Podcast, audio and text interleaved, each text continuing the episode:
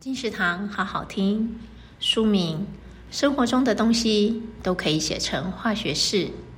作者：山口悟。头发没弄干就睡觉，很容易翘起来。为什么蔬菜闻起来有种菜味？一经电视为什么可以做得更薄？就算不了解化学式也无妨。从化学的角度看待生活，不论是睡觉、清洁。还是健康，提供为什么倒是这样啊的观点，以丰富插图呈现分子结构图形及化学反应过程，看图也能说故事，明白化学分子如何改变。生活中的东西都可以写成化学式，由快乐文化出版，二零二一年十一月。